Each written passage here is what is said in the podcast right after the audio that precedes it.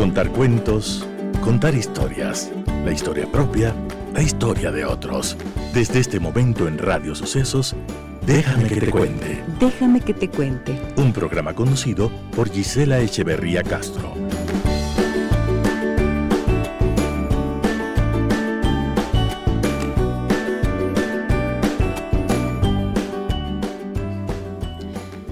Amigas y amigos de Radio Sucesos, muy buenos días, bienvenidas y bienvenidos a nuestro programa. Iniciamos una semana nueva de trabajo y esta semana va a estar dedicada a temas relacionados con los intereses de las mujeres, porque mañana es el 8 de marzo, Día Internacional de la Mujer, y como les dije hace unos días, de la mujer trabajadora. Iremos analizando algunos aspectos de la vida de las mujeres y de cómo de lo que empezó siendo ese movimiento que dio origen al derecho de las mujeres al trabajo, eh, hoy vemos algunas cosas, ¿no? Que son como una utilización de la fecha, pero que va perdiendo un poco el sentido y lo que nos interesa precisamente es recuperar el sentido original. El día de hoy, por ejemplo, vamos a hablar de qué hay debajo de las letras de las canciones del reggaetón. Es un fenómeno muy interesante el del reggaetón y lo vamos a analizar en esta mañana. Les saluda Giselle Echeverría. Bienvenidas y bienvenidos. Déjame que te cuente. Déjame que te cuente.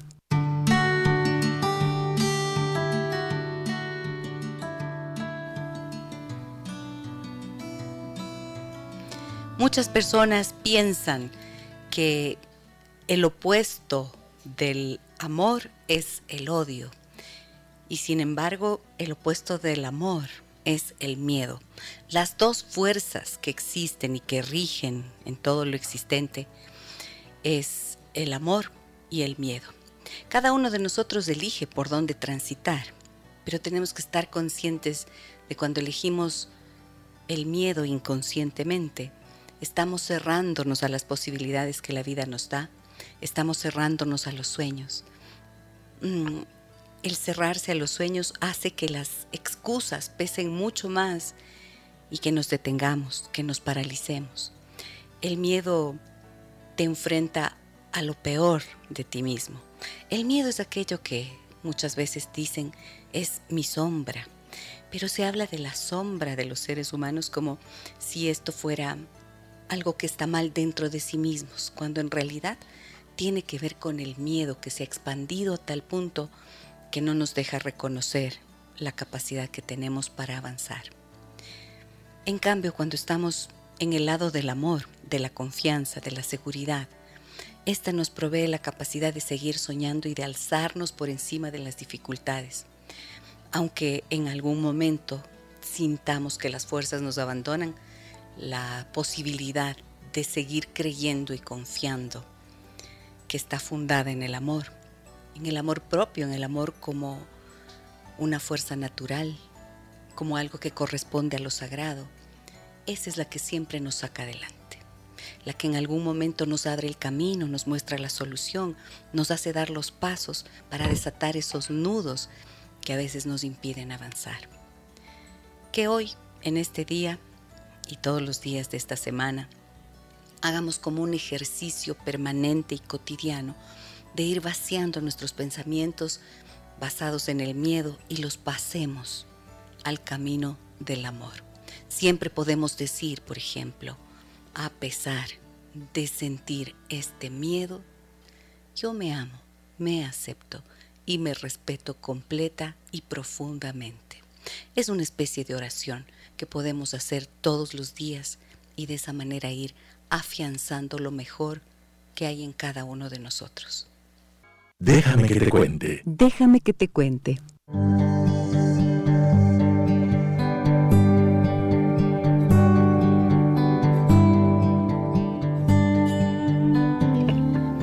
Solo fue necesario que Benito Antonio Martínez Ocasio, más conocido como Bad Bunny, borrara todas sus publicaciones de su Instagram y subiera una foto anunciando su gira por Estados Unidos y Latinoamérica para que empiece el fenómeno de Bad Bunny.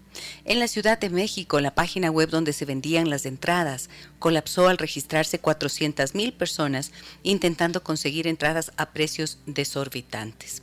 Una persona calculó que si esta cola hubiera sido presencial, tendría una distancia de 360 kilómetros, usando los dos metros de distancia por la pandemia.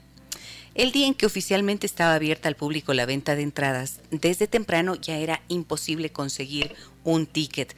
Todo estaba vendido, más de 276 mil entradas para las cuatro fechas en cuestión de horas. Una chica lloraba desconsolada ante las rejas del Arena Monterrey, mientras una cámara de televisión no dejaba de grabar. Yo renuncié en mi trabajo, llevo dos días en la fila, le contaba un joven de no más de 18 años a un youtuber que había acudido a la venta de las entradas para entender por qué la gente se estaba volviendo loca con el famoso Bad Bunny. Trabajé una semana y media para juntar dinero para el boleto, contaba otra persona. Hubo gente que acampó junto a las rejas del estadio. Estas personas juntaron más de 3 mil pesos, o sea, unos 145 dólares. Muchos de ellos más de 9 mil, o sea, 440 dólares, para ver a Bad Bunny en diciembre. Los ahorros de un año para una señora que se había subido a la valla a gritarle a los de la taquilla. Ella ni siquiera sabía quién es Bad Bunny, pero su hijo se lo había suplicado. En Chile, en solo dos horas se agotaron todas las entradas. La fila virtual para comprarlas llegó en un momento a tener un millón de personas en espera. En Ecuador, la venta de tickets comenzó el 23 de febrero, febrero, perdón. Apenas a minutos del inicio de la venta, la gente entró en desesperación por la larga fila y miles de personas por las que tenían que esperar para acceder a sus entradas mientras había largas filas desde la madrugada de ese sábado para poder hacer la compra física. Pasadas las 12.30, las personas que pudieron acceder a la lista de espera desde la madrugada de ese sábado no podían comprar sus entradas y cuando la plataforma se habilitó, solo les dejaron acceder a las generales. Sin embargo, al final del día se agotaron todas las entradas. En nuestro país las entradas tuvieron un costo que empezaba en los 30 dólares hasta 260 dólares. Fenómeno Bad Bunny. Los cantantes de este género que también se presentarán este año en nuestro país son Carol G, Row Alejandro y Mau y Ricky. No les conozco. A la Carol G sí un poquito, porque alguna vez estuve analizando la, la música de ella. Bueno, este es el fenómeno Bad Bunny y entonces tendríamos que plantearnos qué hace, ¿no es cierto? ¿Qué hace que, que se tenga, que exista esta, esta locura, esta desesperación por entrar a un concierto que se dará en el mes de noviembre en nuestro país.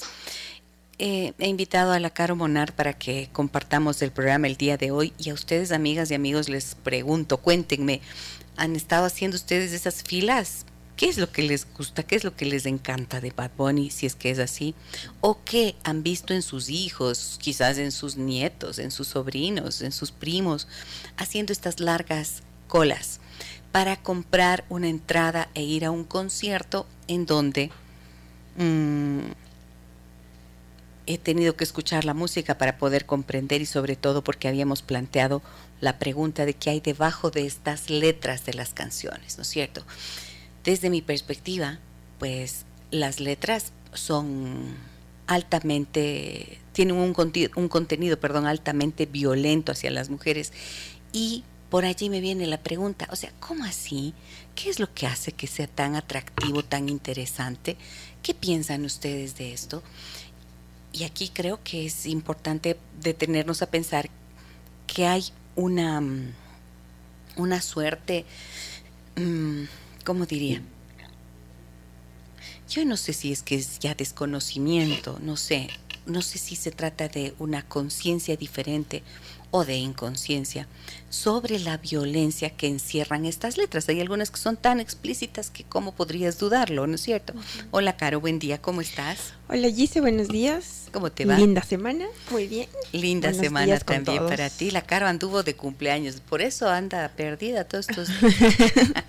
sí, el viernes fue mi cumpleaños. ¿Y bailaste reggaetón? No. no bailaste reggaetón en tu cumple, ¿por qué? O sea, ¿qué, ¿qué es no hay eso? Cómo. No hay cómo. eso quiere decir que si pudieras lo harías. chuta, sí, o sea, si es que te ponen una cancioncita de reggaetón. ¿Ah, sí? Bailas. ¿Cómo cuál? A ver. Bad Bunny. Bueno, me gusta que sea francota, ¿no es cierto? Decir, no, sí, sí, bailo, claro que voy a bailar si es que me la ponen. ¿Sabes hice? Yo estaba leyendo que de las, de las, ¿por qué se nos hace tan atractivas las canciones? Y claro, que en una fiesta te ponen y te olvidas de las, o sea, no, no prestas atención a las letras, es por estos beats, que son como estos sonidos que, que son rítmicos. Y eso hace que a las personas, a los humanos, nos guste y por eso bailamos sin prestar mucha atención de lo que estamos bailando y muchas veces cantando, porque tal vez a veces, no sé si te pasa, te ponen una canción y te sabes. Y a los jóvenes o sea, nos pasa eso. Yo claro que me sé, pues. a mí me gustaba, por ejemplo, cuando empezó el reggaetón, me gustaba Pobre Diabla. ¿Te acuerdas? Don Omar. Don Omar, lindo Don Omar. Y claro, el don, Me gustaba Pobre Diabla. Pobre Diabla. Era un tema que me gustaba. Le dicen que va por las calles vagando. Ajá. Llorando por un hombre que no vale un centavo. Vete, sabes la letra, ya ves. Yo ya me había olvidado. Pero claro, son pegajosas, ¿no es cierto? Pero, mm, o sea, no sé, creo que hubo un proceso de deterioro en las letras, en la canción. O sea, creo que fueron cada vez incorporando más, mm, más, más letras que tenían eh, violencia y sobre todo violencia sexual. O sea, contenido sexual ya se sabe, el perreo, por supuesto, no puede ser un baile más sexual, ¿no es cierto? Es sexual casi explícito.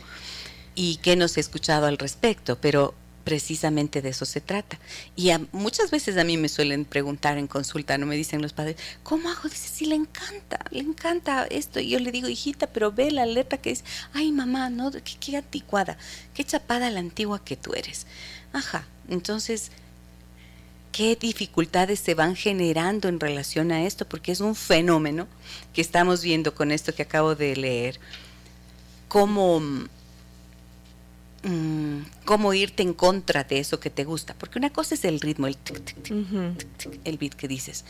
Y en realidad ahora se sabe que existen ciertos efectos que se utilizan en la música para generar una adicción y que no es solamente esto, ¿no es cierto? Y hay una que se llama la adicción acústica y se entiende que son como sonidos que van eh, infiltrados dentro de, la, de las composiciones y con tanta tecnología a disposición, se entiende que también hay una manipulación en ese sentido. Entonces, a mí me parece que estamos hablando de, de violencia y más allá de lo que puede generarte una adicción, el ritmo, ¿cómo no te detienes a pensar cuál es el efecto que eso tiene para, para ti misma? O sea, tenemos ejemplos de letras, ¿no es cierto?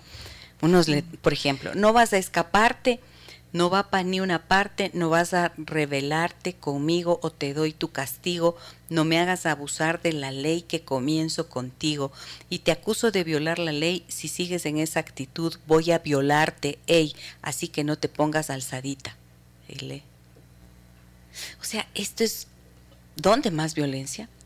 Hay una amenaza, hay una amenaza, o sea, es una persona que te dice aquí que no me hagas abusar de la ley, no me hagas abusar de la ley. Primero le inculpas, luego, o sea, me puedo ir contra el que sea, no importa, no importa nada porque yo puedo hacer lo que sea, incluso saltarme la ley. Te acuso de violar la ley, o sea, yo me libro y, te pongo a ti como la culpable y te voy a violar a ti también. No te pongas alzadita. O sea, ¿dónde más violencia? ¿Cómo no? Contra la pared. Este es de Jiggy, se dice. Jiggy. Jiggy Drama. Entonces, ¿qué piensan ustedes de esto, amigas y amigos? 099 556 3990 es nuestro número de contacto. Y mm, sí me interesa saber qué es el pensamiento y su postura y también sus historias alrededor de, esta música. ¿Sabes qué, Gise? Yo estaba leyendo que este fenómeno y por qué les gusta tanto a las nuevas generaciones es porque como que ya no existe el, o estos cantantes lo venden así, como que ya no existe el tabú de la sexualidad, de lo que se hace. Y, y claro, en una, no sé, en un hogar donde tal vez no se conversa de, de justo de esta violencia, ¿no? De voy a violarte. O sea, te, estoy, te, estoy, te estoy avisando si no haces eso, porque la canción es esta de contra la pared. Contra la pared. Y si no haces, entonces todo lo que yo te haga es porque te advertí. Y, leía este, este, este artículo que decía que es justo esto, ¿no? Que es porque a los jóvenes ya no tienen estos temas tabús, que las, las letras y mm, los cantantes son como muy abiertos y ya no les importa y eso también llama mucha la, la atención de la gente joven, sobre todo de las generaciones eh, más jóvenes. Yo tengo un primo que tiene 16 años y él me dice, no, a mí sí me gusta eh, Bad Bunny y claro, y nosotros en la casa como, ¿por qué? ¿A vos te gusta Bad Bunny? No, no, mi, mi primo me decía. Pero te pregunto. no, a mí no me gusta Bad Bunny. ¿Por qué? A ver. No me gusta la voz, primero. Ah, bueno. Ajá. Ah, bueno. Empiezo con, ah, bueno. no me gusta la voz de él y, y claro, las letras de, de, las canciones sí, tampoco. De hecho, Bad Bunny tiene una, una etapa en la que luego se reivindica con el, y quiere hacer como feminismo. Y por eso saca su canción de Yo perreo sola. Yo ella perrea sola. No, Bad Bunny, canta de, Yo perreo sola. Entonces como que es una canción que va a que si una mujer está en una discoteca puede bailar sola y que nadie se le acerque.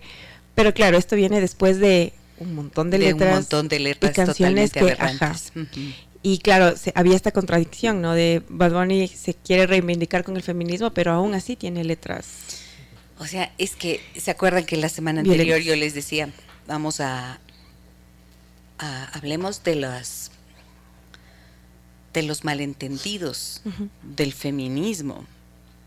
Mira, yo escuché una vez, mm, estaba yo justo dando en, en Guayaquil una serie de talleres de sensibilización para padres y para estudiantes. Trabajé con 1.300 niñas y adolescentes en el Colegio Santa Luisa de Marillac, era un, un proyecto eh, con la corporación GPF, súper interesante.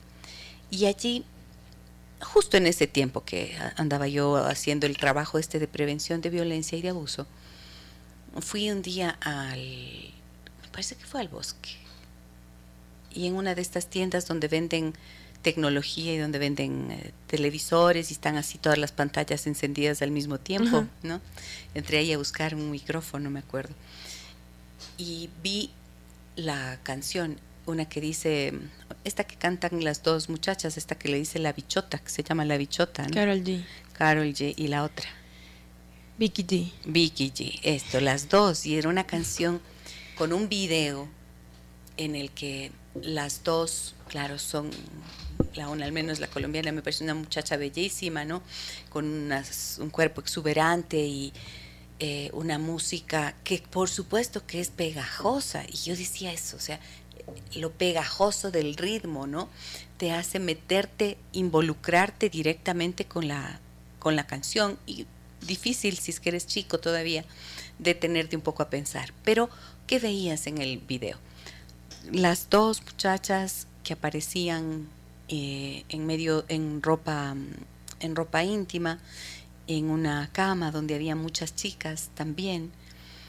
Y, y la letra, ¿no es cierto? Decía, mi cama creo que se llama la canción, de hecho, ¿no? La de Vicky G. Carol D es Mami, de lo que sé. A ver, no, pero aquí dice, esta, ah, la de mi cama es de Carol G. Carol y mi cama suena, suena, sí. Ya, y mi cama, no, se sabe. pero usted decía, mm, yo soy una soy una dama, pero soy una perra en la cama. Ah. Y entonces luego me puse a investigar esto y le escuché en una entrevista donde les preguntaban sobre este contenido y ella decía, ay, pero ¿por qué se quejan tanto? ¿Por qué me acusan a mí de sexista?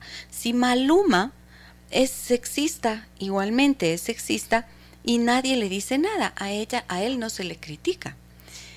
Y claro, una de esas canciones súper polémicas de Maluma fue esta de Cuatro Babies, ¿no? Sí. En donde él se, se defendía diciendo, eh, siempre te van a juzgar y entonces eh, tienes que hacer solo lo que te sale del corazón.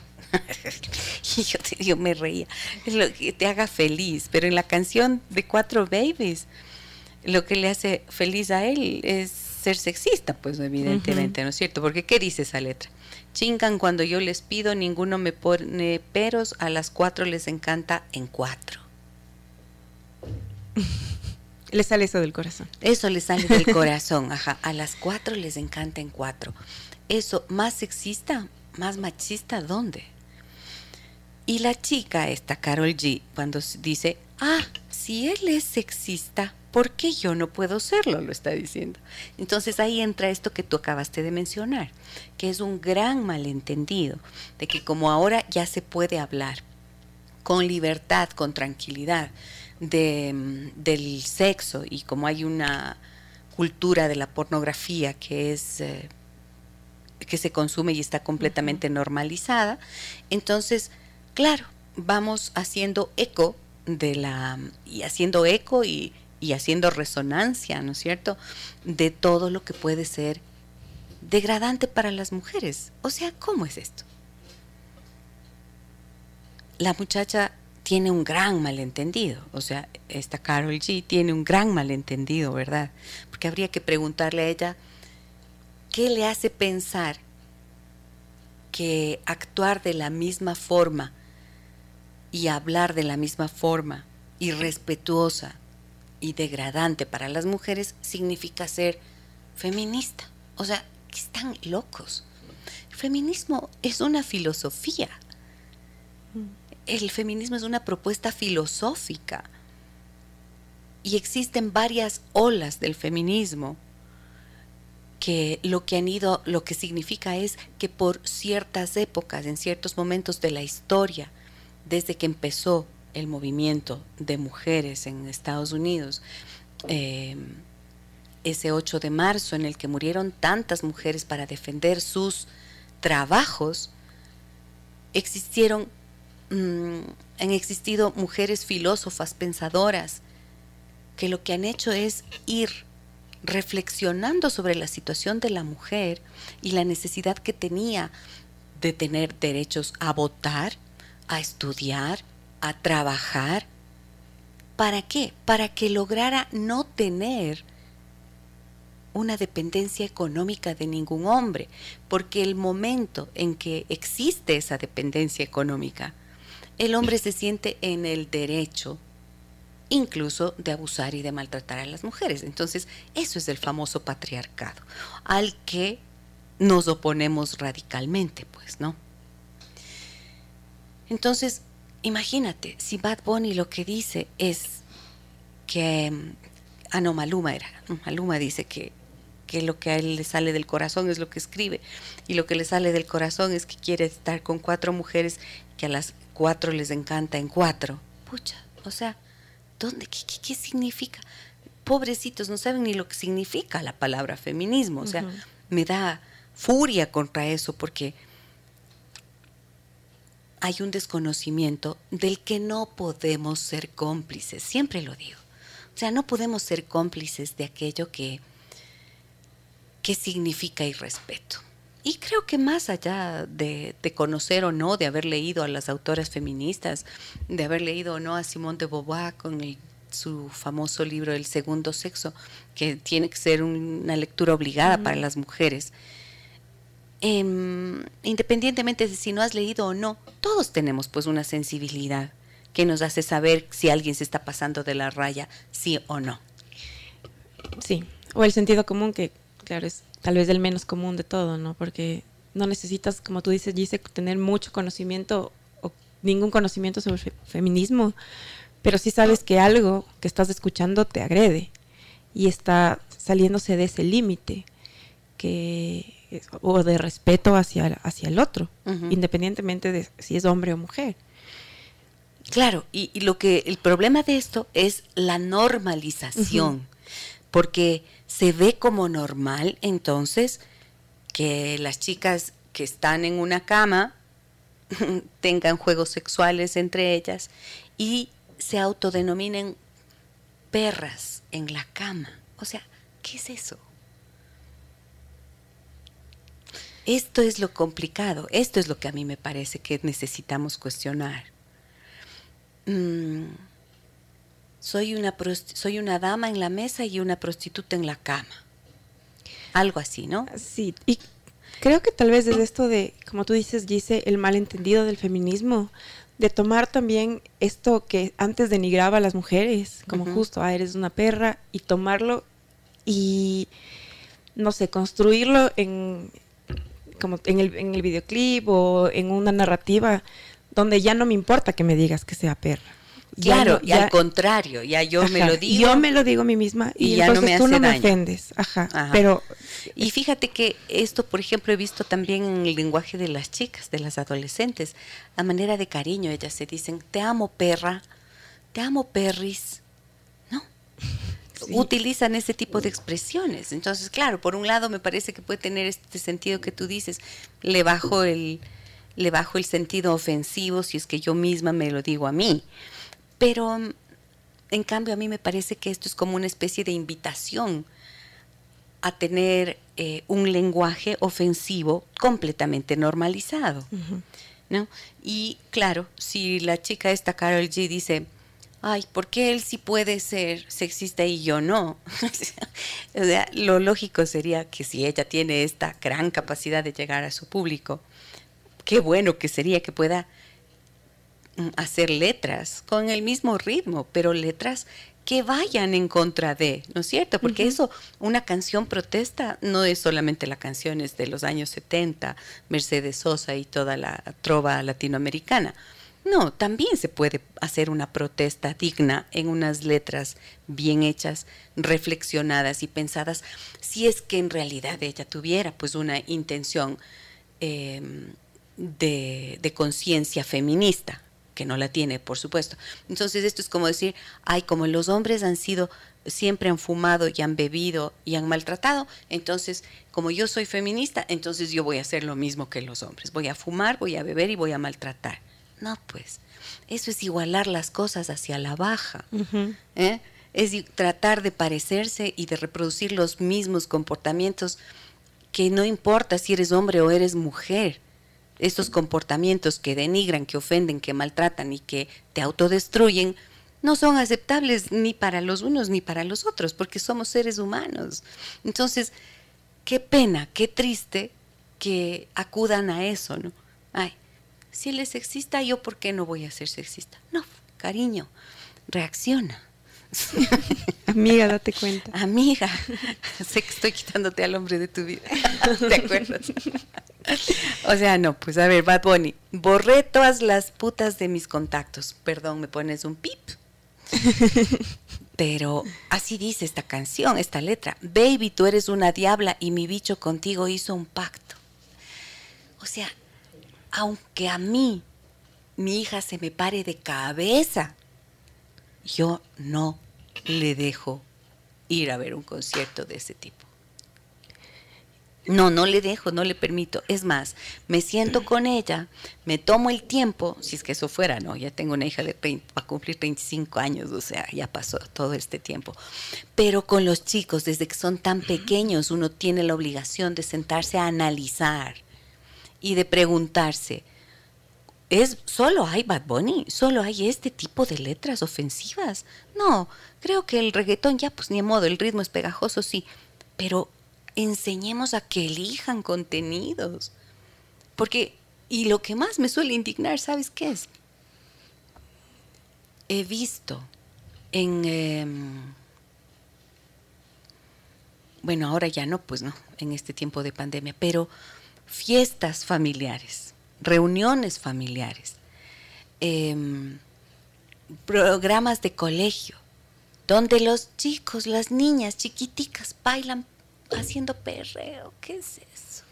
Y eso es muy común. Ahora yo también he visto a los... Y, familias así, con los niños pequeñitos les hacen... Les graban. Y les graban. Les graban. Yo he visto muchos de estos videos eh, en redes sociales mm. en donde es un... Como un logro, es algo lindo que el chiquito de 5 o 4 años baile, porque es lindo que un niño baile. Claro. Pero con estas canciones eh, se va quedando en su inconsciente todo esto, porque yo hice cuando empecé a ver esto de las letras, fue un, largo trabajo de escoger las que podían, o sea, se podía leer en la radio, porque hay letras de canciones de reggaetón que, claro, nosotros no nos damos cuenta en un lapso de, porque se cantan rápido y no, la, no prestas atención, que de verdad son bastante explícitas, ofensivas, y eso se va quedando también, si todos los días escuchamos, se nos va quedando. Y no, como tú dijiste, normalizamos todo eso. O sea, esto es lo terrible. Imagínense lo que es. Un hijo adolescente haciendo colas y alguien gastándose todo el dinero de un mes para comprar unas entradas. Bueno, ahora dicen que aquí eh, también se han comprado y ahora están en reventa, ¿no? Se agotaron las entradas y hacen reventa y hacen negocio de esto. Entonces yo sí que digo que puedo ser una voz en el desierto, no me importa, pero tengo que decirlo y agradezco la posibilidad de compartir con ustedes este espacio porque creo que tenemos que reflexionar y decir las cosas que no consideramos que están que no son correctas, que no son respetables y que son incluso una ruptura de la ética. ¿La ética qué es? O sea, ¿cómo no enseñamos a nuestros hijos lo que es la ética? ¿Cómo no nos sentamos con los niños a decirles, a ver, ¿qué significa esto? De que, por ejemplo, mm, esta canción que dice, se visten enseñando los muslos y las tetas, se tiran de espalda y se les ven las nalgas. Entonces dicen que uno es un bellaco y no respeta. Y el título de la canción es el nombre, mueren tal, mueres, mueres, mujeres talentosas, mujeres talentosas. Claro, aquí hay una crítica hacia la forma de vestir de las chicas. Y también, como les dices, si es que te vistes así, les están diciendo. Si se les vistes así, después, ¿por qué me vas a decir que no te respeto? O sea, el momento en que usas esta ropa, me estás dando el permiso de irrespetarte. Eso es lo que dice la letra. ¿No es cierto? Sí. Y esto yo pienso, si tú, si tú encuentras a tu hijo o a tu hija eh, viendo estas, este tipo, escuchando este tipo de canciones o viendo este tipo de videos, en lugar de decirle, ay, qué cosa tan terrible que haces, siéntate. Mamá, papá, siéntate y pregunta. Oye, hija, oye, hijo, ¿qué es lo que te gusta de esta música? ¿Qué te gusta de esto? ¿Qué es lo que te atrae? Ay, es que el ritmo es que es que no sé qué. Ok. ¿Y qué dice la letra? Pregunta. Y analicen juntos. No hagan lo fácil. Lo fácil es dejar ahí y decir, ya no tiene remedio. Eso veo con mucha frecuencia que hacen los padres. Como bueno, como así es, entonces así, así mismo tiene que ser. No, no. Deténganse y pregunten. O sea, ¿cómo no le vas a preguntar a tu hijo ¿Cómo así te gusta esta canción que dice, si sigues en esa actitud voy a violarte? Y si es una chica, ¿qué está haciendo? ¿Está viendo que la violación es parte de las relaciones entonces? No, o sea, creo que tenemos la obligación, insisto, de detenernos a educar, de detenernos a cuestionar, a preguntar, no solo decir, no oigas, eso no sirve de nada, pues, o sea, aquí de lo que se trata es de que construyan juntos una reflexión que le permita al chico, a la chica, comprender las consecuencias y el efecto que esto tiene. Y que luego, por ejemplo, no nos asustemos, ¿no es cierto?, con las noticias. Si es que van a estar en esta onda, no nos asustemos con las noticias de la violencia sexual que existe hacia las mujeres, de las violaciones en conjunto, por ejemplo. ¿Todo esto qué es? es la consecuencia, es el resultado de una sociedad hipersexualizada. Entonces, ¿cómo vamos a celebrar mañana el día, a conmemorar el Día de las eh, Internacional de la Mujer Trabajadora? Cuando por el otro lado miren todo lo que pasa. Esto es violencia sexual, esto es violencia de género. Y ojo que no es solamente para las mujeres, porque un hombre que actúa de esta forma muchas veces también eh, o sea, los hombres que están metidos también en esta normalización de esta cultura pueden vérselas muy machitos y tener múltiples conquistas y tener muchas mujeres con las que pueden acostarse, pero ¿será que van a tener relaciones verdaderas algún día? ¿Será que en algún momento pueden construir relaciones desde el respeto? ¿Mm? Tenemos mensajes. Sí, Adelante, Caro. A ver. Nos dice María Eugenia. Gisela, buenos días. Sería importante hablar en un programa sobre feminismo. He visto a una chica que se llama feminista de alrededor de 18 años. No usa brasier, se presenta con el pelo no arreglado, axilas sin afeitar, etc. Parece una tendencia, ¿cómo se, ¿cómo se reacciona ante esto? Gracias por tus programas, son muy, muy interesantes.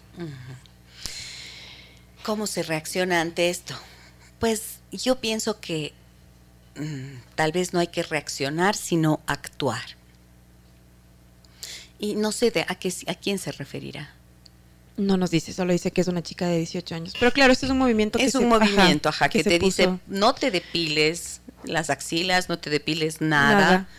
Eh, tienes que ser, no te maquilles, no hagas nada porque así eres y así tienes que ser respetada. Es que lo que creo es que cuando la cultura está en una situación que apunta a la locura, entonces siempre van a existir, si estás en la, la cultura está funcionando en un extremo de irrespeto, y de exigencias, por ejemplo, en, hacia las mujeres eh, para que sean bellas, flacas, depiladas como bebés, etcétera, etcétera. Entonces, habrá siempre quien se vaya al otro extremo para oponerse precisamente a eso, ¿no? Entonces, eh, creo que, que esto es importante, tratar de comprender cuál es la intención. Ahí hay una intención de oponerse a esos mandatos culturales que dicen mujeres bellas, guapas, artificiales, eh, puestas, ¿cómo se dice esto? Que se ponen aquí en la boquita, que se le hace boca de pato. ¿Cómo es? ¿Botox? No, el botox es para las arrugas. Ah, A lo que tengo que a, a, lo que tendré que acudir.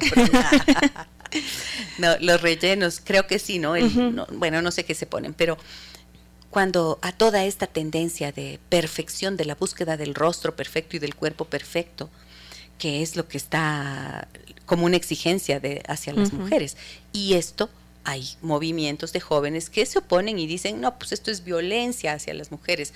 Así que a mí me quieres así o no me quieres así. Bueno, ahí cada uno, cada uno más o menos digo, ¿no? O sea, está bien, cada uno tiene el derecho de pensar y de, y de, proponer, pero creo que hay que entenderlo eso, como una oposición a esta norma que exige tanto a las mujeres. ¿Qué más tienes por ahí? Nos dice, buenos días Gisela. Sobre el tema de hoy existe contradicción que es complejo entender. Por ejemplo, algunas mujeres saben el contenido ofensivo de esa pseudo música y sin embargo las bailan en las fiestas. Otra contradicción es si una artista feminista tiene nociones sobre el ofensivo de ese porno auditivo. Compone temas de ese tipo. Ejemplo, ese tema de los señores mayores o algo así. Mm, así. Ah, mm, es verdad, sí. Existen responsabilidades compartidas sobre el avance de, em, de esa cosa auditiva. Por un lado, son las familias que no ponen valores y, sobre todo, ejemplo. Los niños ven que los grandes hacen y oyen. Por otro lado, los medios, lo que promueven. No hay canal y emisoras, con honrosas excepciones, que transmiten ese contenido vulgar. Y lo peor es que las cadenas como Emmy o los MTV les premian. ¿Será que esa cosa auditiva vende? Lo dudo. Como bien dice la expresión, eres lo que escuchas. Saludos y linda semana. Eduardo. Eduardo, muchas gracias por tu mensaje y por tu punto de vista. Claro que sí, es verdad. Esta es la cultura, pues esta es la cultura mediática, ¿no es cierto? Y ahora con las redes sociales se multiplicó con Internet, se multiplicó exponencialmente, entonces pareceríamos una voz en el desierto.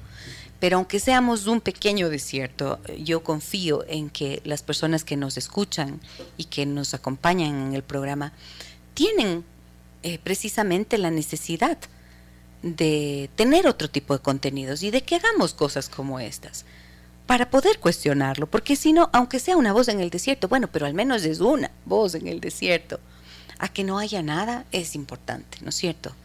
Yo confío, soy optimista empedernida y creo que hay muchísima gente que como nosotros se opone a este tipo de situaciones, pero no saben cómo manejar, especialmente de cara a los chicos. Los medios de comunicación y qué es lo que hay debajo de los medios de comunicación y de todos estos, de todo este movimiento y de toda esta cultura? La plata, pues. La plata, pues, porque si los productores musicales saben que van a lograr tener millones y millones por un concierto, por los conciertos que dan, las giras que hacen, entonces lo que está debajo es el dinero. Y mientras los consumidores sigan pagando, esto es difícil que se acabe. Entonces, no importa que seamos 10 o 20 o una persona, pero si esa persona puede multiplicar el mensaje planteándolo como una discusión, como una conversación, entonces es importantísimo que lo hagamos. Si es que ustedes son, por ejemplo, padres de familia, de niños pequeñitos que están en el jardín de infantes y les proponen que hagan una coreografía de reggaetón, opónganse. Digan, no, yo a mi hija no la voy a prestar para esto. Si es que en las fiestas, en la familia, se usa este tipo de música, opónganse. Digan, oigan, no. Miren lo que dice esta letra. No quiero que mis hijos y mis hijas vivan en esta cultura. No quiero. No participo. Ay, qué pesada, qué chancha. que, que, que, que, lo que sea que te digan, ¿qué importa?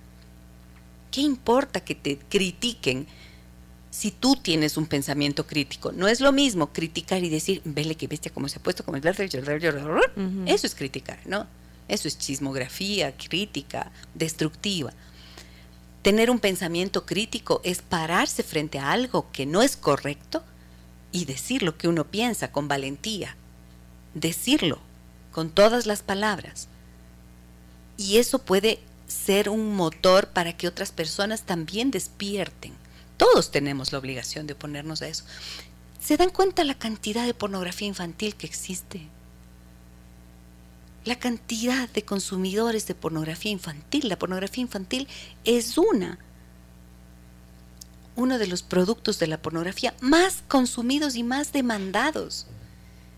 Y ustedes quieren que sus niñas chiquitas grabadas con video vayan a estar ahí bailando ante los ojos de estos depredadores sexuales. No, por favor. No, no, no, no.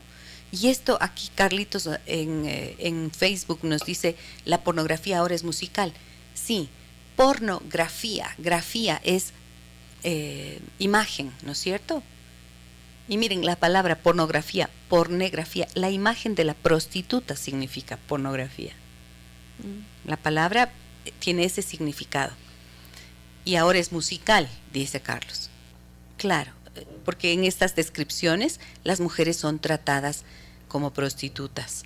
Pero hasta me cuesta decir la palabra prostituta porque las mujeres que viven de trabajo sexual también tienen derechos, ¿no? Y sin embargo, la degradación, eh, la violencia, los asesinatos hacia las mujeres continúan en esta cultura de doble vía. Por un lado, supuestamente las jóvenes están creciendo con una conciencia de sus derechos y por el otro lado miren a todo lo que se exponen y a todo lo que están expuestas, mejor dicho, dentro de esta cultura de violencia hacia las mujeres. ¿Qué más nos dicen por acá? Tengo varios mensajes, Caro. En, ¿Dónde estás? ¿En Facebook? Facebook. Ya, 099 556 3990 está a su disposición. ¿Qué piensan de esto que estamos hablando hoy? Dale, Caro, mensajes. Karina nos dice, gracias por este tipo de programas, ya que no hay maquillaje en decir las cosas como son. Es que no se puede maquillar, porque se dan cuenta que es tan explícito todo. es vergonzoso, es vergonzoso, ¿no? Y, y entonces, de la misma manera que hay una exhibición grosera, perturbadora, del irrespeto. Creo que hay que decir las cosas como son.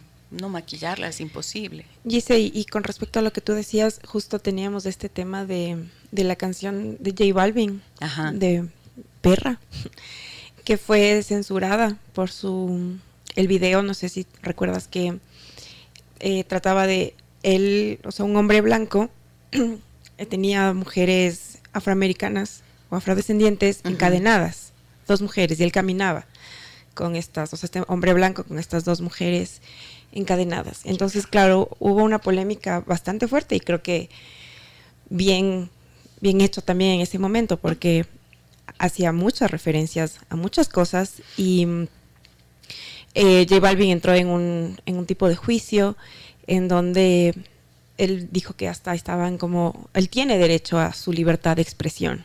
Claro, su libertad de expresión, pero no tiene derecho a a denigrar a las mujeres. Y mira que eso que acabas, esa imagen es un hombre blanco con dos mujeres negras, o sea, es una réplica del esclavismo. Y la canción se llama Perra. Y claro. claro. Todo, todo, estaba para que de verdad sea censurada la canción, porque tenía mucho contenido ofensivo. Y Pero además, además de que hay un contenido ofensivo sexualmente hacia las mujeres, el maltrato, al decirle perra, la imagen, la gráfica es del esclavismo, o sea, hay que volver a la esclavitud. Y qué importante esto, mira, este punto, porque esto me permite decir que desgraciadamente, desgraciadamente, el siglo XXI está, como, está conocido como el de la esclavitud sexual.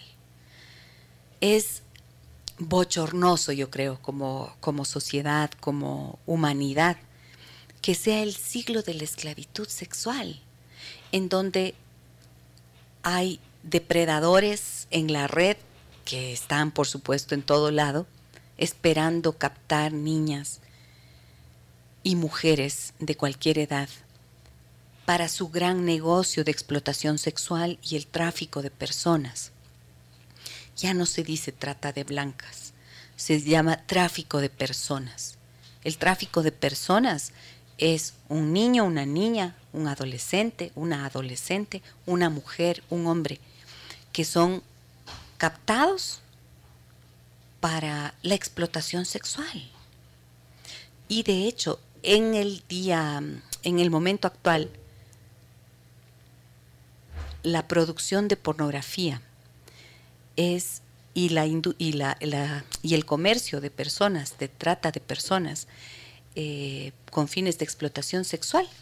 Es la tercera industria más grande en el mundo. Esto después del narcotráfico y de la producción de armas. ¿Por qué siguen existiendo guerras como las que tristemente vemos en Ucrania? Porque hay productores de armas que necesitan vender. ¿Y a quién mejor le pueden vender que a un loco? ¿No? Como Putin como un, loco como fue Hitler, para que exista la destrucción de la humanidad, de las personas, del poder, del dominio, del poder de uno sobre los otros. Ahí, ahí están. Y en tercer lugar está nada más y nada menos que la explotación sexual.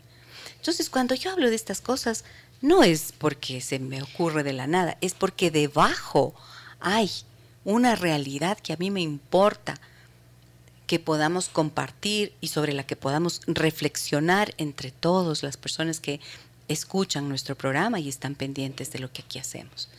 Más mensajes, Caro. Sí, me dice. A ver. Nos dicen buenos días, excelente programa. felicitaciones. Soy mujer, pero creo que las mujeres también tienen la culpa para que se les falte el respeto por su forma de actuar y debería haber una ley que controle las letras de las canciones. Sí, totalmente de acuerdo. Y mira, sobre esto, ¿tienes más? A ver, dale. Excelente tema. Coincido contigo, Gise. Cuando mi hijo tenía 5 a 6 años, memorizó alguna canción de este pegajoso ritmo. Un buen día nos sentamos con papá y mamá y él y escuchamos la canción. Se le explicó a modo de charada y entendió claramente las ofensas de la canción. Desde entonces, cuando viajamos juntos, yo le decía eh, que ponga una canción de él y él y una de ella. Eh, él ponía otros ritmos, ya no reggaetón, y yo una de los panchos. Le decía, escucha estos poemas hechos canción. Hoy tiene 13 y valora mucho la música nacional y hasta la interpreta en piano. Espero que, se, que siga así mientras atraviesa la adolescencia. Gracias por topar temas tan acertados. Muchas gracias, gracias por compartirnos lo que ha sido tu experiencia. Y miren, claro, cuando papá y mamá se sientan a hablar con el hijo, se toman ese tiempito y explican en palabras sencillas, pero claras, haciendo saber lo que es respeto y lo que es irrespeto. Ahí, por ejemplo, uno podría decir, cuando se trata de la música, uno podría decir con toda claridad, así como les decimos a los niños, nadie puede tocar tus partes íntimas. Nadie puede tocar tus partes íntimas, nadie puede tocar tu cuerpo, ni pedirte que toques el de esa persona. Eso es un mensaje claro que se da para prevenir el abuso sexual y hay que decirlo así con toda esta claridad a los niños, ¿no es cierto? Pues de la misma manera uno puede decir, también es abuso este tipo de letras y entonces nadie puede obligarte a bailar este tipo de música ni a escuchar este tipo de música, aunque sea muy pegajosa. Hay otras letras que no te ofenden porque esta letra es ofensiva. Esta letra dice que las mujeres son cosas, que son objetos, que pueden ser tratadas como cosas Y claro, allí está, eh, allí está un punto bien importante, ¿no? Porque dice, las mujeres también tendrían que respetarse y no prestarse para aquello. Es que justo faltan esos padres que les digan a estas chicas, a ver, ¿qué es? ¿Qué es lo más importante en tu vida? Mm. ¿Qué es? ¿Cómo quieres que a ti te conozcan? ¿Quieres que te conozcan y que se acerquen a ti por tu cuerpo y que te vean como un pedazo de carne? ¿O quieres que te vean como un ser humano y que te, se aproximen a ti de forma respetuosa? Entonces, me acuerdo tanto de un caso, mira, ahora que, ahora que lo estamos mencionando, una señora, me acuerdo, en consulta me decía, mi hija tiene 14 años y me dice que quiere irse con un... Tuvimos un gran problema, dice, porque quería irse con un vestido que... Mm, un vestido escotado. Tiene un lindo cuerpo, mi hija decía. Y se ponía un vestido escotado hasta el ombligo. Dice, como tiene poquito busto, entonces no tenía ni que usar un brasier. Y yo le dije que sí, porque le quedaba precioso, le quedaba precioso. Entonces yo sí quería que se vaya con esa ropa. Y dice, y el papá se opuso y me gritó y me dijo que yo le estoy haciendo qué cosas a mi hija. ¿Y usted qué piensa? ¿Que está mal o que no? Porque ya tiene 14 años y tiene un cuerpazo, mi hija. Y se le veía lindísima. Entonces tuvimos un problema con el papá. Y yo en Remy pensaba, vaya, o sea, justamente esto le pregunté a la señora.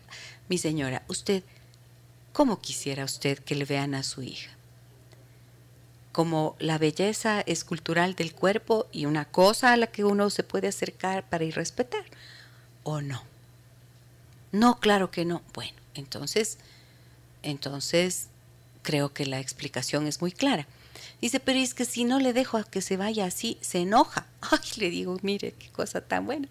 Se enoja. Entonces yo podría decir, si es que esta chica fuera mi hija, yo le diría, mi amor, te vistes de tal manera que puedas que puedas eh, sentirte tranquila de que nadie se va a aproximar a ti de manera irrespetuosa.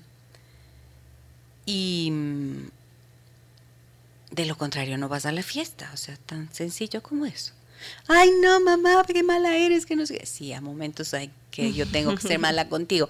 Te voy a caer pésimo, hija mía, pero sí, te voy a, eh, voy a caerte pésimo y voy a ser muy mala contigo cuando se trate de protegerte, de cuidarte y de ayudarte a que crezcas sin situaciones difíciles.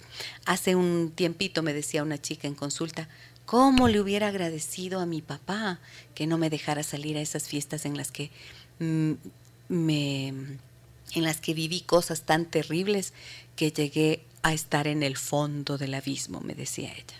Ahora tiene 22 años. 22 años pero con una historia que le lastimó tanto.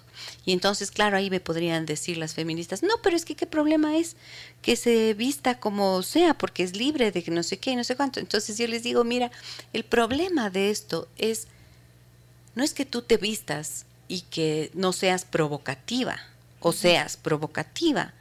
El problema es que todo el tiempo comunicamos algo. Y dependiendo de la ropa que usas, emites un mensaje que quizás no es estoy disponible, pero que en un medio machista, estos hombres de cualquier edad se pueden aproximar a ti y faltarte al respeto. Y además te van a culpar de que tú les provocaste. Que eso es injusto, obvio que es injusto. Que te juzguen a ti por usar una ropa y que luego te agredan y te violen, obvio que es injusto, es una barbaridad, es una locura. Pero lo que quiero decir con esto es que también mujeres, eduquemos hijas e hijas, por favor, chicas, adolescentes o jovencitas, tengan conciencia de que también es importante el autocuidado, ¿no? Y que no te conviene caminar por la, por la vida pensando en que tienen que respetarte cuando es una sociedad que no te respeta. Entonces, que tú tienes que cambiar, claro, en lo que está a tu alcance. Te puedes, puedes lucir bellísima con un poco de, con, eh, con un atuendo que sea apropiado, pero siempre digo eso, te vas a poner un escote hasta el ombligo, entonces, ¿qué quieres que conozcan de ti? Esa me parece que es la gran pregunta, ¿ya? Sí. Pero es que yo, creo que estamos como que en, un punto de la humanidad. Y me van a caer, me van a, decir, no, las mujeres tenemos derecho de salir como queramos. Bueno. O sea, sí. Ese es mi punto de vista. Pero creo que lo que tú dices es verdad. Vivimos en una sociedad donde ojalá en un futuro eh, no tengamos, o las nuevas generaciones de mujeres no tengan que preocuparse por, por cómo vestirse, pero mientras vivimos esa transición, es verdad lo que tú dices, es cuidar y es saber qué mensaje estamos dando y aprender a cuidarnos, porque todavía existen, como hemos hablado, casos de, eh, como el que pasó en Argentina la, la, semana pasada o hace dos semanas, en donde cuatro chicos le violaron a una compañera y dos estaban tocando la guitarra y hacían campana de ellos. Imagínate. Entonces, qué horror. Socialmente todavía vivimos en un, en un espacio peligroso para las mujeres. Claro, claro. Y entonces mujeres mujeres que vivían sometidas económicamente por los hombres hace un siglo, ¿qué hicieron? Se pusieron en marcha.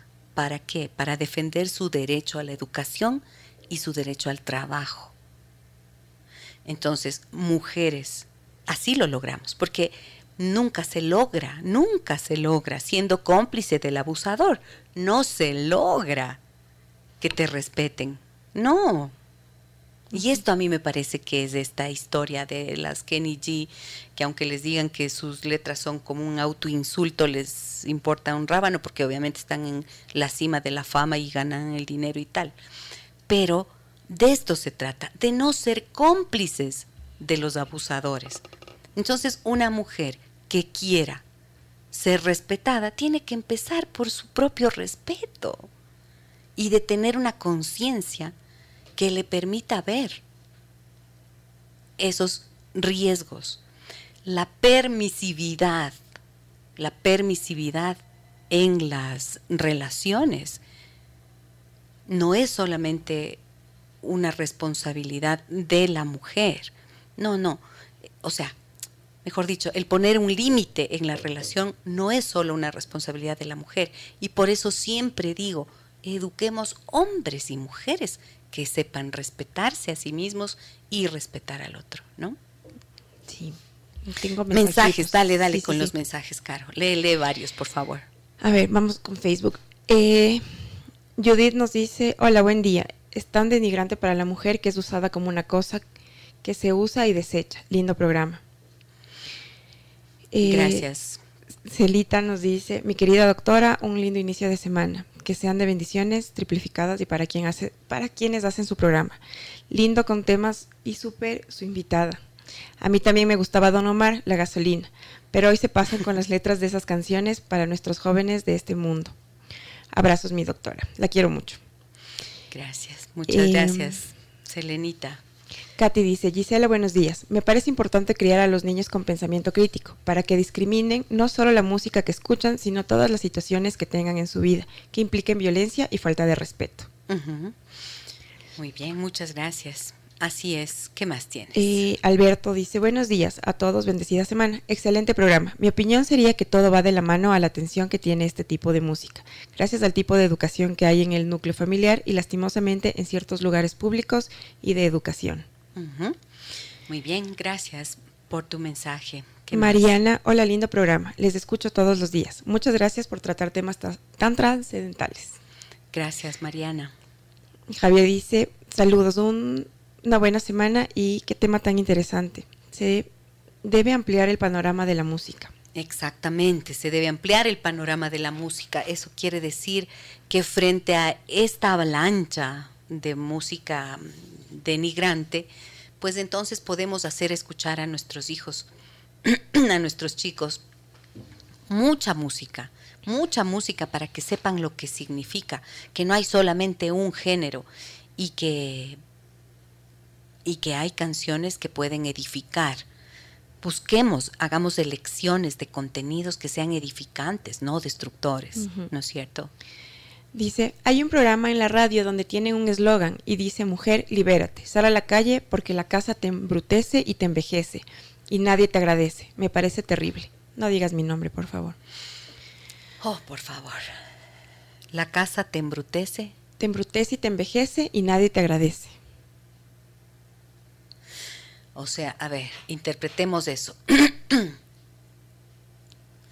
Lo que está diciendo es, mujer, no te quedes en la casa porque la casa te envejece, te embrutece y nadie te agradece. Ok. O sea, no te quedes siendo una madre, una mujer dedicada solo a tu hogar, está diciendo, ¿no es cierto? Porque allí te vas a embrutecer y cuando te, hagas vieja y luego llega, resulta que has perdido tu vida y nadie te va a decir ni siquiera gracias mamita o gracias mujer. Bueno, esto me hace recordar un libro que, que decía, mm, el nombre del libro es Las buenas se van al cielo, las malas están en todas partes, creo. ¿Te acuerdas? ¿Lo conociste, no? no? Bueno, en ese libro hay una caricatura que dice, se ve a una mujer con un hombre jóvenes y él le dice a ella, ¿qué te parece si te casas conmigo, cuidas mi hogar, crías mis hijos y cuando tengas 50 yo me voy con una más joven que tú? y ella le dice, yo creo que no.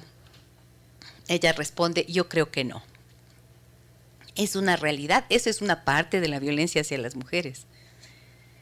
Claro, es una, y es una realidad bastante cruel después de tantos años. Pero por eso es que yo suelo decirles a las mujeres, ¿no? Y me oíste la otra vez. Perdón un segundito, ojo mi garganta. yo suelo decir, mujeres que están en casa hacen una noble tarea, una tarea maravillosa, no es que no trabajan, claro que trabajan. ¿Cómo te va a embrutecer quedarte en casa preparando unos alimentos con amor para tus hijos? Es una tarea digna. ¿Cómo te va a embrutecer eh, dedicarte a acompañar a tus hijos en sus tareas, en sus actividades escolares? Eso no te va a embrutecer, eso te enriquece porque estás nutriendo el corazón y la vida de tus hijos siempre y cuando esto lo hagas convencida de tu papel por voluntad propia y sin renunciar a tu proyecto personal. ¿Se acuerdan que les decía la otra vez? A veces las personas convierten, las mujeres, perdón, convierten la pareja, la familia y la crianza de los hijos en un proyecto personal en su proyecto personal. Y en realidad ese es un proyecto familiar. Pero el proyecto personal es algo que tiene que estar en sus vidas y eso tiene que estar asociado a sus talentos y a sus habilidades. Entonces, por muy buena, loable que sea la tarea que desarrollan las mujeres que están dedicadas únicamente a su hogar, y cuando digo únicamente, quizás estoy usando mal la palabra porque es un universo enorme. Manejar una casa, llevar adelante unos hijos, eso eso merece todo el respeto del mundo. Y a veces las propias mujeres se desvalorizan y dicen, no, es que yo no trabajo en nada. Sí, es un trabajo inmenso. El trabajo de la casa es un trabajo inmenso.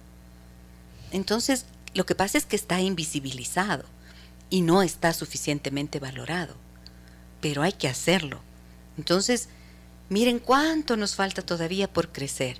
Y desgraciadamente eso que acabas de mencionar y esto que nos comparte esta amiga, este eslogan o esta frase, lo que hace es que muchas mujeres piensen, o sea, rechacen realmente lo que está en casa, ¿no? Si no se trata de rechazar, se trata de que eh, después no quieres, no sabes ni, ni freír un huevo, ni, ni hervir agua. Y tampoco se trata de eso.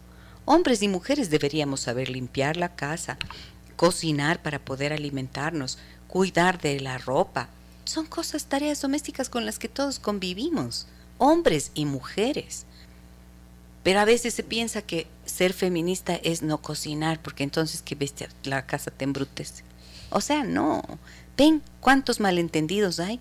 Necesitamos seguir reflexionando. Mensajitos. Dale, dale. Nos dice, buenos días. Hace muchos años la letra de un bolero decía, cosas como tú son para quererles. lo peor de todo es que le sentíamos tan romántico. Híjole, sí, no, cosas como tú son para quererlas, son para adorarlas, Dios mío. no, pues no somos cosas, no, no somos cosas y mm. tenemos que posicionarnos desde allí, desde seres humanos con derechos. Nos dice, buenos días, dice, por favor anónimo, te cuento que, aunque yo no permitía este género en mi casa, afectó la percepción de mi hija de ese entonces cinco años, debido a que su padre no la cuestionaba. Ya a eso se sumaba que en la escuela, aunque no bailaban coreografías, la maestra tutora las escuchaba en los recreos con los niños y niñas, y empezaron a hacerse fanáticos de ella.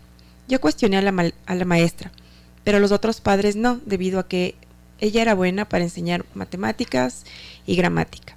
Mi niña empezaba a querer que le tomen fotos hipersexualizadas.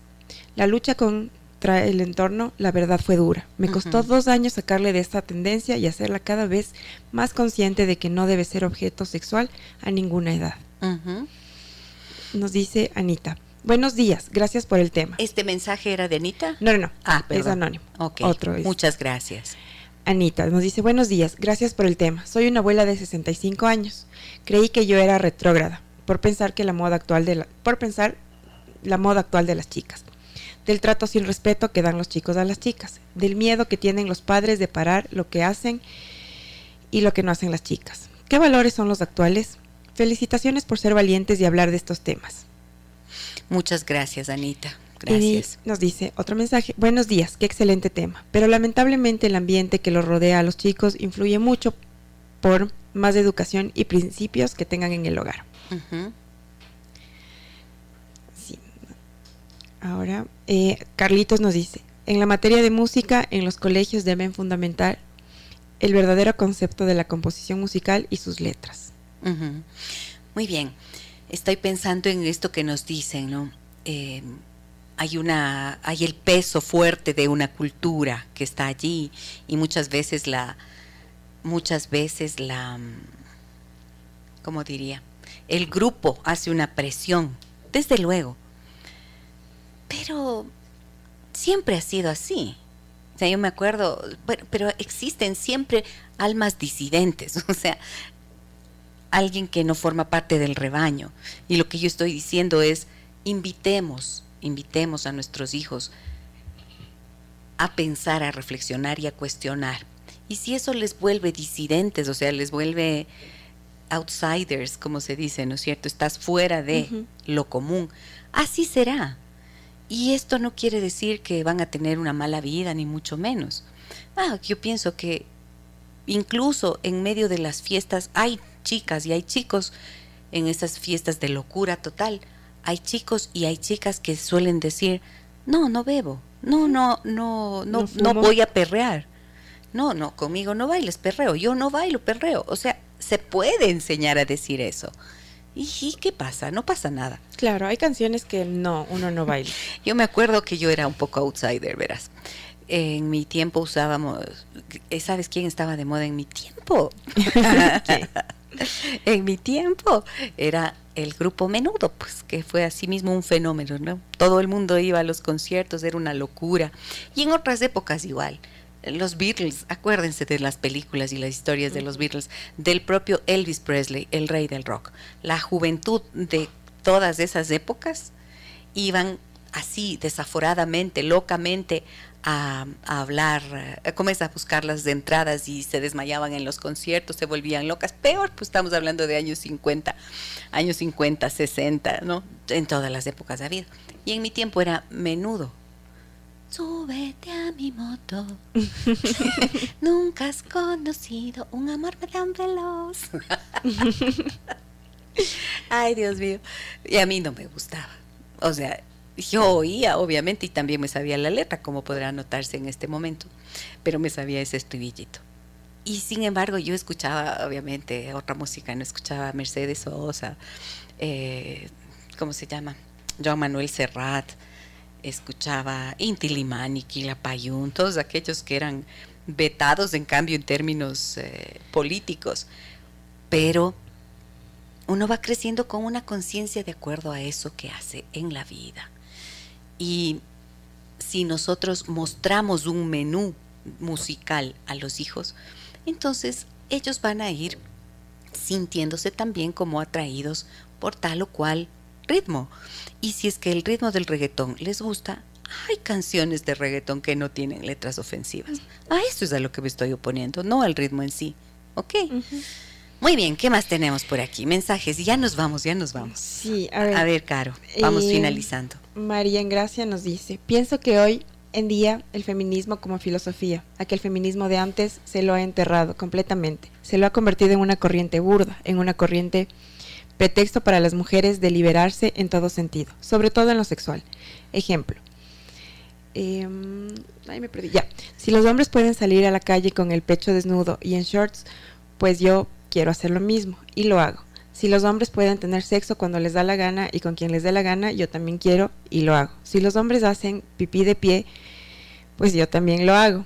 O sea, es más bien una competencia de las mujeres con los hombres. Hoy en día muchísimas mujeres no tienen la menor idea de valores de comportamiento, de moral, de decencia.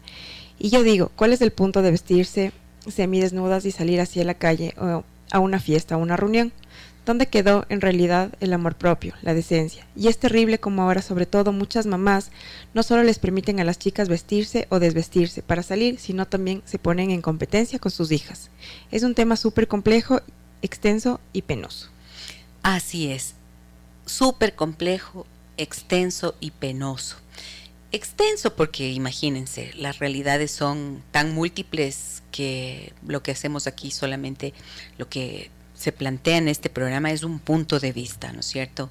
Yo planteo un punto de vista y propongo que haya un cuestionamiento a aquellos, aquellos estereotipos y aquellas formas de actuar que pueden significar irrespeto, maltrato, violencia o degradación. Y eso puede ser desde los otros hacia las mujeres o desde las propias mujeres hacia sí mismas, ¿no? Entonces, esto es a lo que, lo que yo me cuestiono desde este espacio. Sigue. Y quise recordar también que no solo es del reggaetón, ¿no? No sé si tú te acuerdas de esta canción Te compro a tu novia. Te compro tu novia. Ah, sí, claro, me acuerdo. o sea, es, es una canción bastante fuerte. Sí, porque es, es, lo que tú decías, ¿no? Es una mujer que hace las cosas de la casa, que no habla, que no tiene amigas y que pasa en la casa. Entonces, te doy un buen precio por tu novia. no, no está dentro del género de reggaetón, pero también. Y hay muchas letras, sí, qué bueno que lo mencionas, Caro, es verdad. Hay otras letras también, pero que encierran esta violencia, eso, esta violencia. Y, y sobre todo este concepto de objeto de la mujer, la objetualización, esto, esta cosificación. Ah, no, pues no eres una no, eres una mujer para que se compre. Viste que hay una película, está puesta en Netflix la, película de hace años con Demi Moore como protagonista y con Robert Redford, actores de hace fu, pero que se llamaba Propuesta Indecente, en mm. donde el hombre, un supermillonario le, le pide, le paga un millón de dólares al hombre para que le preste a su mujer una noche. O sea, la compra en un millón de dólares por una noche. ¡Wow! Y ellos al fin aceptan, los dos que estaban en situación económica complicada. O sea, el concepto de la esclavitud sexual, lo que habla la de qué habla la explotación sexual, es eso, de la utilización del cuerpo de la mujer y que puede ser comprado, vendido, maltratado o lo que sea. De eso es a eso nos oponemos. Y hoy estoy analizando apenas una línea, que es cuál, la letra de la música, el, reggaetón y claro, muchos otros ritmos también que pueden tener esos contenidos. Pues sí. Más mensajes. Dice por aquí quién. Sandra dice algo aquí. Caro, ¿tienes? Eh, sí. Aplaudo tu valentía, querida Gisela. Totalmente de acuerdo contigo. Qué bien que muchas mujeres tengamos la, posibilidad de oírte. Gracias. Gracias también a ti, Sandra. Gracias a ustedes por su interés. Voy a dejarles con una canción del rey. Sí, ¿no? El rey Elvis Presley. ¿Tienes esa que te había dicho? Sí, es por esta música perdían la cabeza las jovencitas de ese tiempo y los padres de ese tiempo se horrorizaban al ver a Elvis cómo bailaba con ese movimiento de las rodillas y de las caderas y con su guitarra y un tipo tan eh, tan sexy para su época. Era fue una ruptura una locura. Y si nos ponemos a pensar en los fenómenos los Beatles no hacían lo mismo, ellos no tenían ningún encanto o ningún contenido sensual, pero en cambio era la música lo que enloquecía a la gente. La música está allí siempre para acompañarnos y para, para hacernos saber y meternos también en estados emocionales importantes. Y hoy, ojalá que podamos llevar este mensaje a la mesa. Yo siempre les digo, ojalá que pudieran, cuando les parece algo interesante de lo que tratamos aquí, plantéenlo en sus hogares, plantéenlo, digan, hoy, ¿qué les parece esto? Pregunten, papá, mamá, hagan un ejercicio constante de preguntar, no solo de dar sermones interminables a los que los niños y las niñas se cierran completamente, pa. Hacen desconexión automática del audio, no vuelven a escuchar. ¿Por qué no vuelven a escuchar? Porque no les gustan los sermones. Los chicos están acostumbrados a pensar y cuando papá y mamá se ocupan de plantear temas y luego ellos pueden reflexionar y dar sus puntos de vista con libertad, no es para que se genere un problema, es para escuchar lo que piensan y para luego dar el punto de vista que puede ser orientador y que guía y que también marque un límite. Muchísimas gracias a todos ustedes. Muchísimas gracias por acompañarnos. Les dejamos con el rey. Se hace fu, pero sigue siendo el rey. Un abrazo grande a todas y todos. Soy Giselle Echeverría. Mañana 9.30 nos encontraremos aquí, Día de la Mujer. Vamos a hablar de cómo educar hijas empoderadas. Hijas empoderadas, ¿cómo podemos educarlas? Nos vemos mañana. Gracias, Dice. Hasta mañana. Gracias también. Hasta mañana. Las historias que merecen ser contadas y escuchadas. Historias que conmueven, historias que inspiran. Mañana, desde las 9 y 30, déjame que te cuente. Déjame que te cuente. Con Gisela Echeverría Castro.